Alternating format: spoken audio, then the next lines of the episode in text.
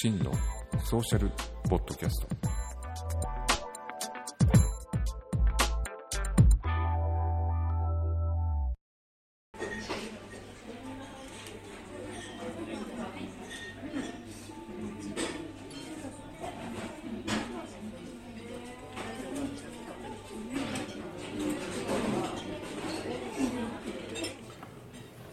はい、えー、おこんにちは、えー、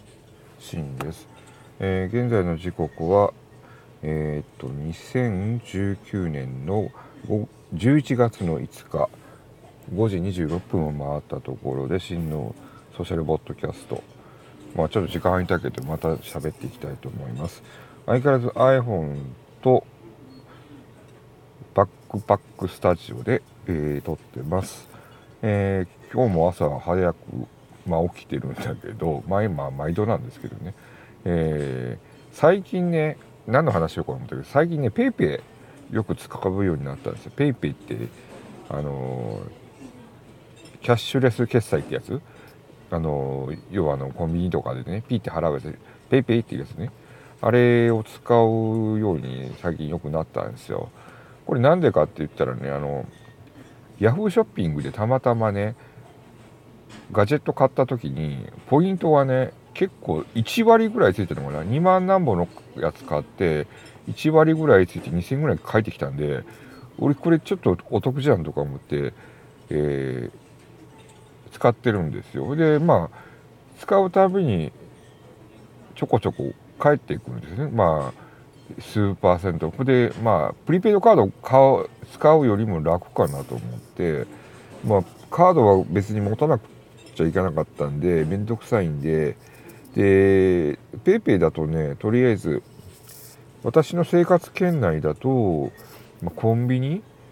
はほぼ使えるんです。ローソンとファミリーマートとセブンイレブン全部使えるんで。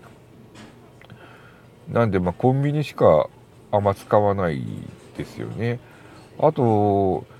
この前近鉄行った時にゴザそれを買おうと思って、まあ、現金用意してたんですけど、で、レジのとこ行くとね、PayPay のカード、あの、表示があったんで、あ、PayPay で払えるわ、思って、それも払っちゃったんで、で、取引するたんびにスーパー、数円返ってくるんですよね。で、ちょっと楽、楽っていうか、ちょっとお得感があるんで、最近ずっとそれでやってます。で、今日も今朝ね、あの、PayPay ってどうやってチャージするのかな？チャージだけはしたことなかったんで、ちょっと朝調べたんですよ。そしたらセブン銀行でできるんで、セブン銀行も最初になんか、えっ、ー、と、なんだったっけ、スマホの取引っていうのセブン、セブン銀行行くとね、あの、一番トップ画面にスマホの取引ってボタンがあって、そこを押したら、えー、二次元バーコードが出てきて QR コードですね、え、それ読み込んで、えー、なんたら番号企業番号かなんか分かんないけどそれを押したら、えーえーと、チャージしてくださいって言って出てきて、まあ、1万円今日入れたんだけど1万円入れて番号をその企業番号を入れて、えーと入れたらもうチャージされるんでめっちゃ簡単とか思って。でそれでその後またコーヒー買ったんだけどコーヒーたまそのセブンイレブンで一緒に買ったんだけど980円。あのセブンイレブンのコーヒーって900え100円 ?100 円だったんだけど、98円になるんで98円で2円お得じゃんとか思って。でまたそれで支払うでしょう。でそしたらまた1円返ってくるんですよね、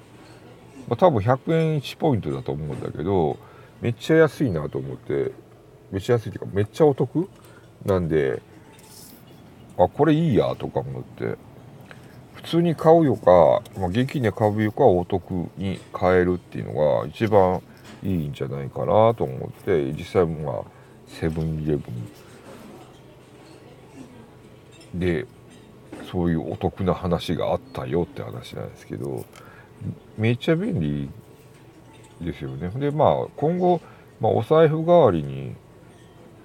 しようかな銀行に預けるよかいいよねとか思って。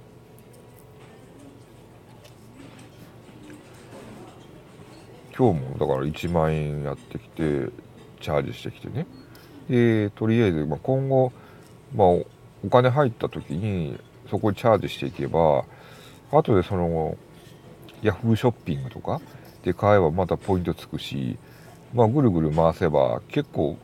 まあ、お得感が出てくるんじゃないかなと思うんで。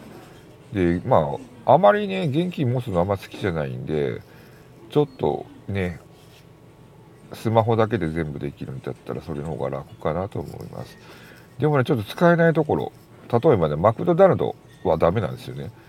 でマクドナルドはダメなんでちょっとねちょっと私の生活圏外にマクドナルドが入ってるんでちょっとそこは残念かなと思って、まあ、いちいちまたそこでお金出すのもめんどくさいなとか思うんですけどね。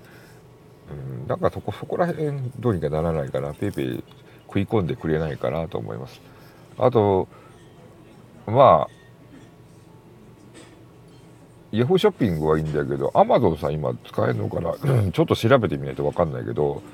まあとりあえず生活圏内で全部 PayPay でできるんだったらなるべく PayPay 寄りで